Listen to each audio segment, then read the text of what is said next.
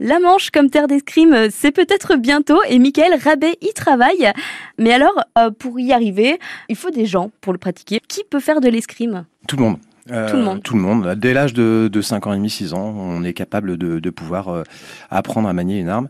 Euh, pourquoi 5 ans et demi, 6 ans? Tout simplement parce qu'on attend que l'enfant soit à peu près latéralisé, puisque l'arme se tient à une main.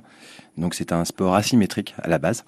Euh, C'est-à-dire que si je suis droitier, je vais travailler essentiellement du, du, du côté droit. Si je suis Ok. gaucher, essentiellement du côté gauche. Après, il y a tout un travail qui va permettre de, de rééquilibrer tout le corps. Si on n'est pas enfant, qu'on est adulte et qu'on veut se lancer, c'est possible aussi? Alors c'est possible à tout âge. Euh, moi j'ai des débutants qui, qui ont commencé l'escrime à 30, 40, euh, voire même 50. Et depuis cette année, donc j'ai ouvert une section escrime à l'ASH à Henneville, une section spécifique euh, escrime senior, donc pour les plus de 100 ans.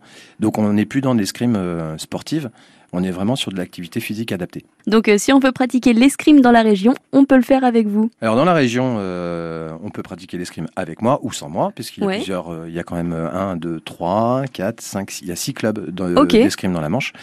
Donc on a d'abord le club des Trois Masques qui regroupe Granville, Avranches et Coutances, où on va pratiquer uniquement le sabre. Ok. Voilà. Ensuite, vous avez le club de Saint-Lô, où vous allez pouvoir pratiquer les trois armes plus le sabre laser. Vous avez le club des Pieux, en remontant petit à petit sur le Cotentin. Euh, club des Pieux, on va pratiquer l'épée, le fleuret et le sabre laser. Ok. Et enfin, euh, sur le Nord Cotentin, donc avec l'ASH, vous allez pouvoir pratiquer l'épée, le fleuret et le sabre, et aussi l'escrime médiéval. Euh, C'est possible de faire de la compétition?